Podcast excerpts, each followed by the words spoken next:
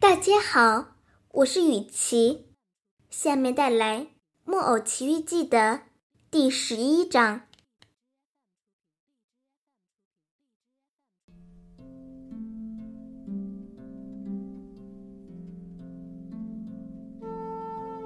木偶戏班班主名字叫吃火人，他看起来像个可怕的人，这是肯定的。特别是他那似围裙一般的黑色大胡子，把他整个胸口和整整两条腿都盖了起来。但不管怎样，他不是坏人。实际上，可怜的匹诺曹被带到他面前，吃火人看到他拼命挣扎，哇哇大叫：“我不要死！我不要死！”班主的心马上就软。吸练起匹诺曹来。这时，班主的鼻子突然发热，他忍了好一大会儿，终于还是没忍住，大大的打了个喷嚏。画衣小丑像垂柳那样弯着身子，他一直在伤心，可一听见班主打喷嚏。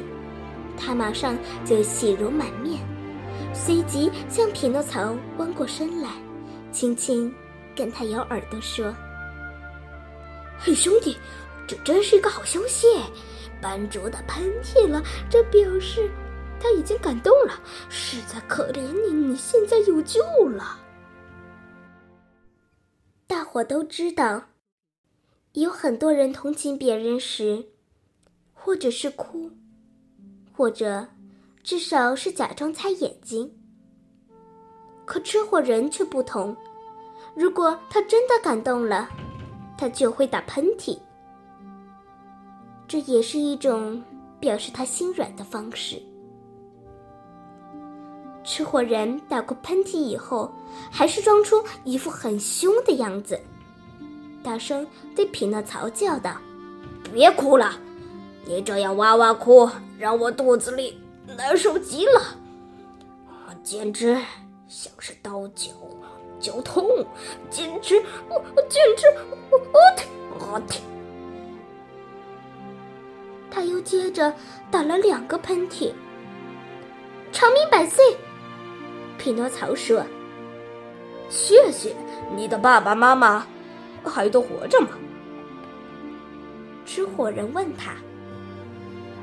爸爸活着，可我从来没有见过妈妈。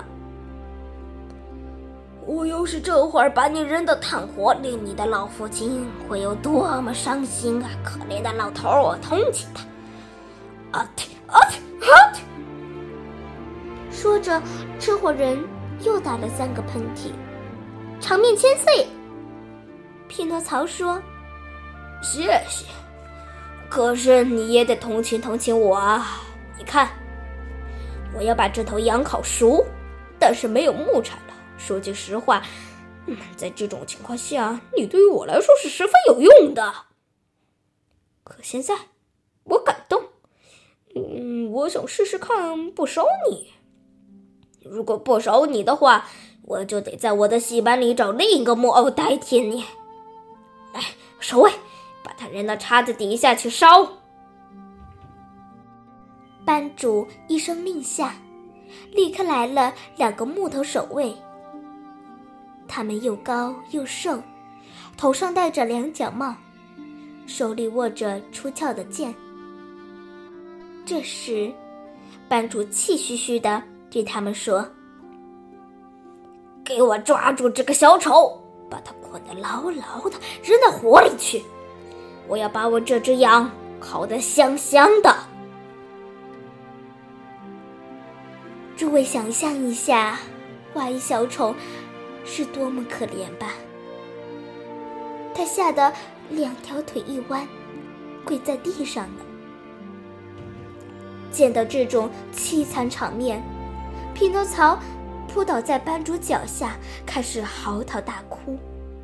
班主那把大胡子也被他的眼泪给弄湿了。他哀求班主说。哦，吃货人先生，可怜可怜他吧！这里没有先生。骑骑士先生，可怜可怜他吧！这里没有骑士。哦，爵爷先生，可怜可怜他吧！这里没有爵士。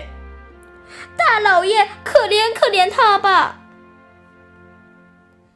此时，班主一听到他叫自己大老爷，马上撅起了嘴，样子变得慈祥和温和多了。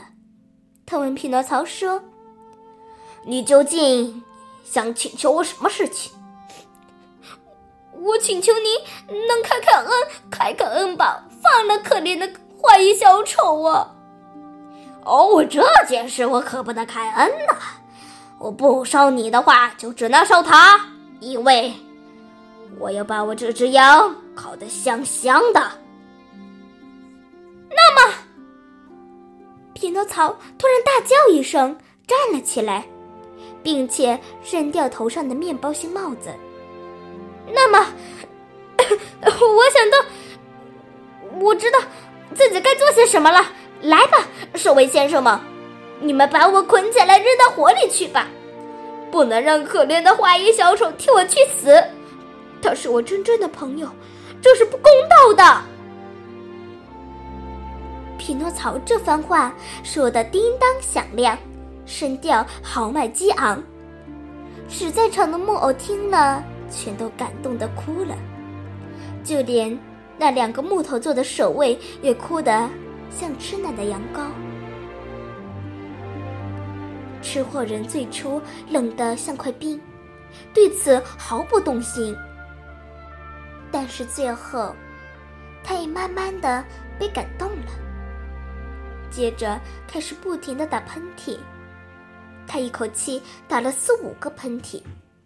接着他疼爱的张开怀抱，对匹诺曹说：“嗯，你的确是个好小伙子，过来过来。”给我一个吻！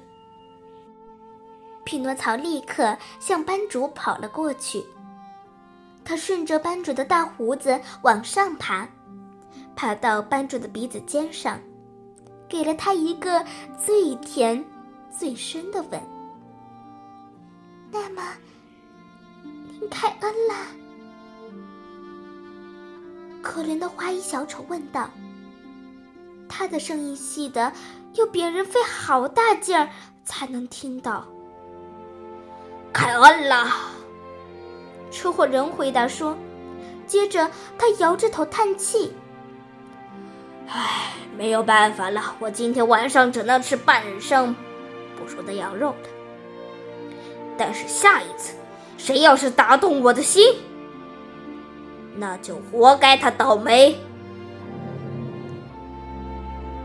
一听说班主开恩了，所有的木偶都跑到了戏台上。他们像开盛大的晚会那样，把所有的灯和烛台都点亮了，然后开始又跳又舞。就这样，他们一直闹腾到大天亮。